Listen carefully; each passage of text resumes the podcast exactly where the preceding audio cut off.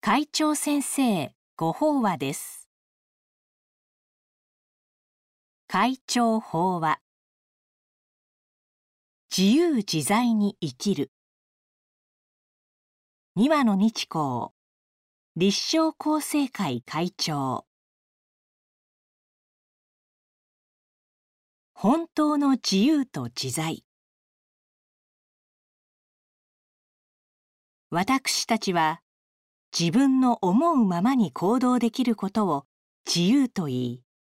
それが自在な生き方だと思っています。そして多くの人が自由自在に生きられたらどれほど幸せだろうと考えます。別の見方をすれば私たちが日頃いかに不自由や不満を感じているかということです。ただある意味でそれは当然のことです。自分の思い通りにできることが自由だと思っているとままならない現実にぶつかるたびに不足や不満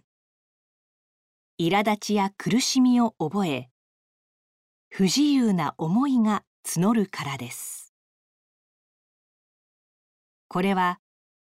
自由を求めながら逆に自ら不自由を招いていると言えますが不自由を感じるような時こそ本当の意味の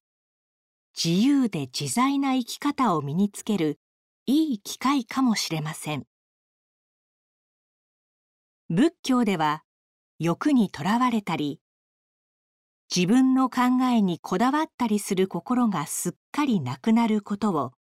湯気と言いそうした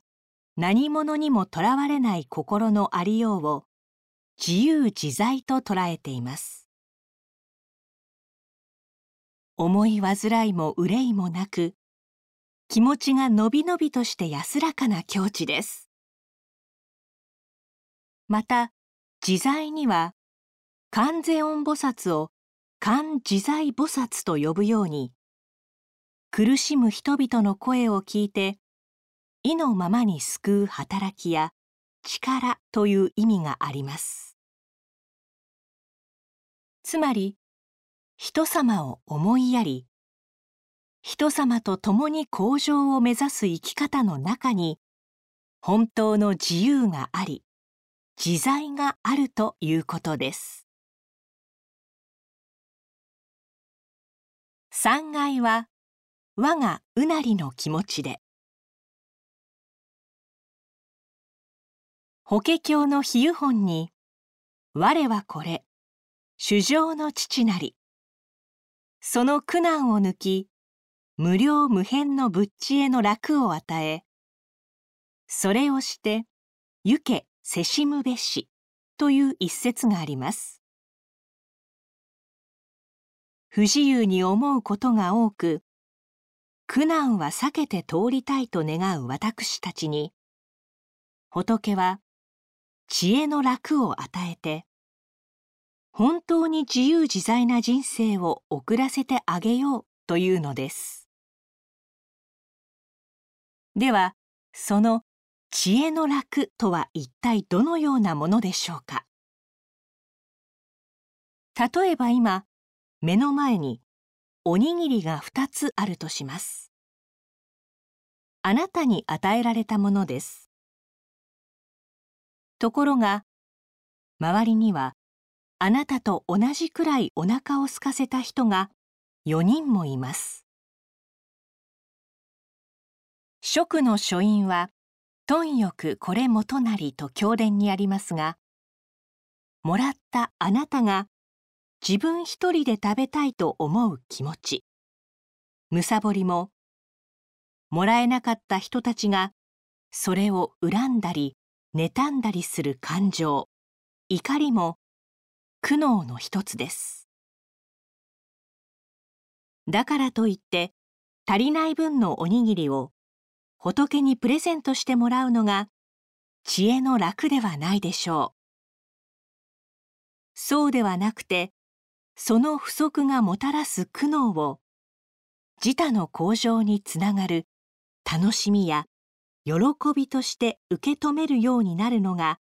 知恵の楽ということです。自由ということで言えば私たちには辛い出来事を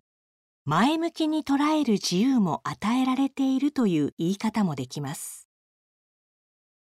苦しい時でもそれを丸ごと受け止めて目の前にある小さな幸せをかみしめたり喜びを人と分かち合ったりすることで苦悩を楽しみに変えていく。それが本当に自由自在な生き方だと思います。また比喩本には今この三階は皆これ我がうなり。この世界宇宙は私のものですとあります。私たちはおこがましくてとてもそのように思えないと考えますが私たちはそれぞれに独自の尊い命を生きながら大自然の一部として全てと調和し生かされています。